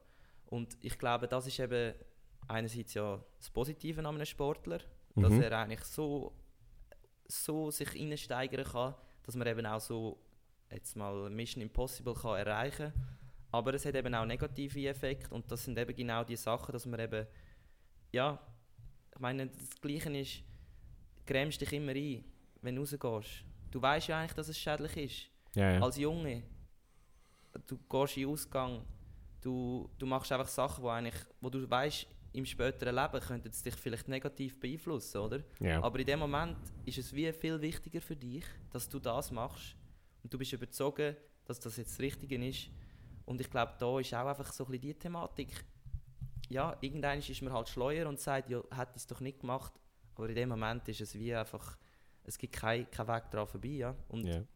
Ja. Ein, ein, typischer Hindsight-Bias. Ähm, aber ja, zum, zum das Thema abschließen, dass es genau eben nicht zu so Situationen kommt, müssen wir äh, noch schnell darüber reden, was man kann machen kann, um genau eben die Depressionen nach der Karriere so gut wie es geht äh, verhindern. Klar, es ist nicht in jedem Fall möglich, weil äh, genau eben Depressionen ja nicht nur äh, situativ sind, aber, aber auch durch die persönliche Veranlagung, aber es gibt gewisse Sachen trotzdem, wo man, wo man kann machen kann. Und ich, ich glaube, am besten sagst du uns da schnell, äh, wie das aussieht. Gut, eben, das sind jetzt primär ähm, eigene Erfahrungen oder eigene Ideen. Ein paar sind auch, haben, wir auch, haben wir auch gelesen, die sicher so, so stimmen. Also das eine ist sicher, ähm, gerade nach dem Wettkampf oder gerade nach dem Karriereende sollte man sicher viel reden. Viel mit den, Leuten, mit den Leuten darüber reden, mit dem Umfeld. Ähm, wie ist die Situation? Ist man zufrieden? Ist man unzufrieden? Ähm, das ist, glaube ich, mega, mega wichtig, dass man da nicht einfach sich ja, abschottet und ähm, sich das in sich, in sich reinfrisst, sondern dass man da wirklich eigentlich, es muss ja nicht irgendwie ein Psychologe oder ein Psychiater sein, sondern dass man auch einfach mit Kollegen darüber redet und ähm, die Situation kann möglichst gut verarbeiten. Ähm, das Zweite für mich ist, ein, also ein wichtiger Faktor ist Planung. Also du kannst nicht davon ausgehen, dass du einfach ja, nach einem Olympiasieg oder nach einem Karriereende die beste Zeit von deinem Leben wirst haben, weil du jetzt alle Möglichkeiten hast. Sondern da braucht es einen gewissen, ja, halt einen, einen Plan, wo dir, wo dir wieder einen Halt gibt im Leben, einen Faden und dass du möglichst schnell wieder ein Ziel findest, wo du kannst verfolgen und auch dort wieder kannst Motivation aufbauen. Das ist so ein etwas mega Wichtiges. Und dann, was wir auch schon darüber geredet haben, ist sicher eine gewisse Verantwortung, eben jetzt bei den Verbänden oder bei gewissen Institutionen, Organisationen, äh, wie wir jetzt eben in der Schweiz äh, neu haben, ähm, Swiss Olympic mit der Kampagne oder eben Swiss Sports Integrity, wo ja nicht in dem Sinne eigentlich auf dich zukommen. Ich weiß nicht, da müssen wir vielleicht auch noch etwas machen, aber wo du sicher eine Möglichkeit hast, zum, äh, zum dich melden. Ich weiß nicht, siehst du noch etwas, was ich jetzt da vergessen habe? Nein, grundsätzlich nicht. Eben, ich, ich bin ja nicht in dieser Spitzensportler-Situation, aber ich glaube, was du gesagt hast, gilt auch sonst. Und äh, wir werden sicher alle, alle Paper, die wir angeschaut haben, alle Artikel äh, auch noch in den Show Notes tun. Und was wir sicher auch noch sollten machen, ist äh, ein paar Telefonnummern in die Show Notes tun. Auch, das gilt jetzt auch für Leute, die nicht im Spitzensport tätig sind. Wenn äh, es euch nicht gut geht psychisch, wenn ihr an Depressionen leidet, dann äh, sucht euch aktiv Hilfe. Ich weiß, es ist einfacher gesagt als gemacht, aber gerade aus meinem eigenen Umfeld weiß ich, dass, äh, dass es nur positive Effekte hat, wenn, äh, wenn man da etwas dagegen macht.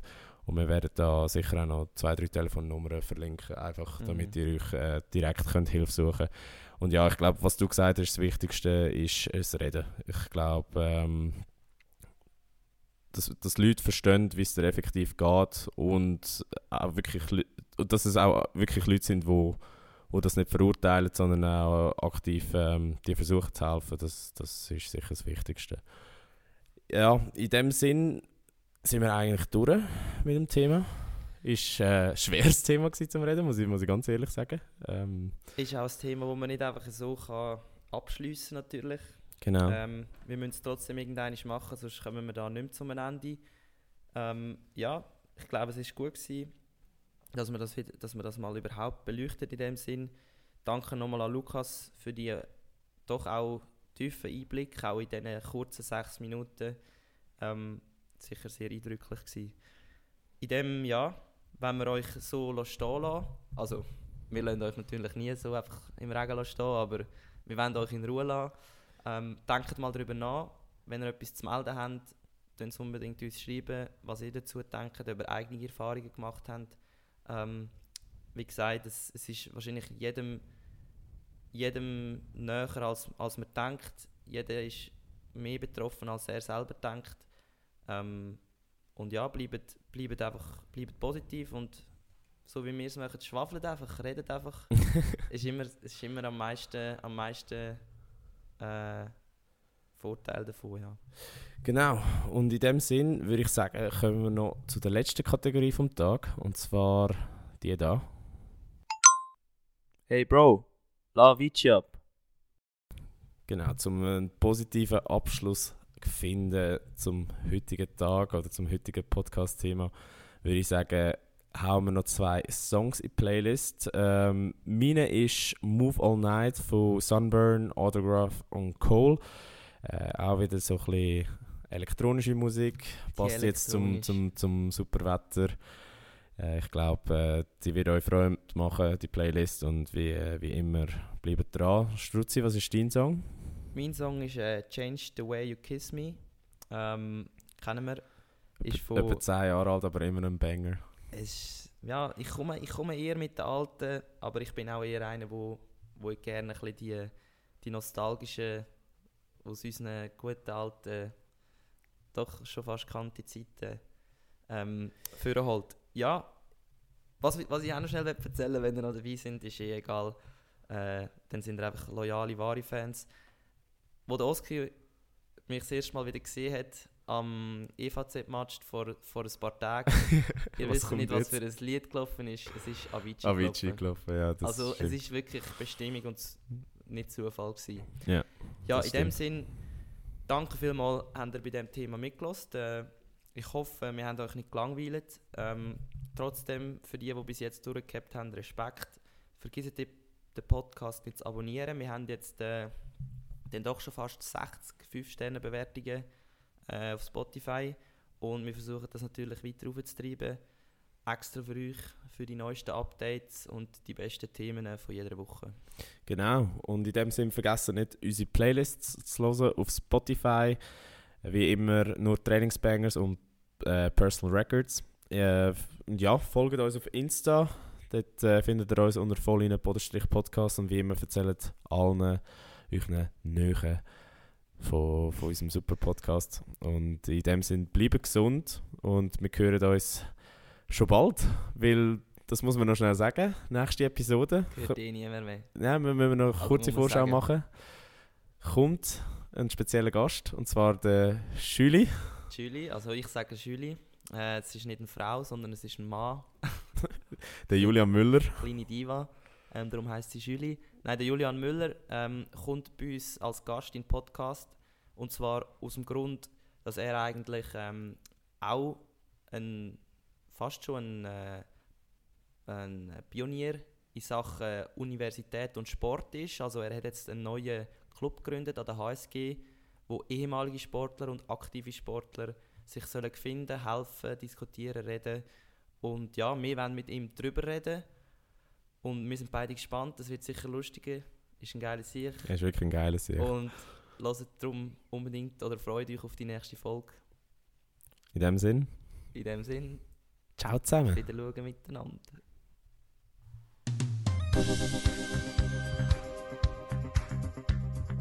Voll inne, der Sportpodcast mit mir, André. Und mit mir, dem Oski. Zwei Typen mit Gesichtern fürs Radio.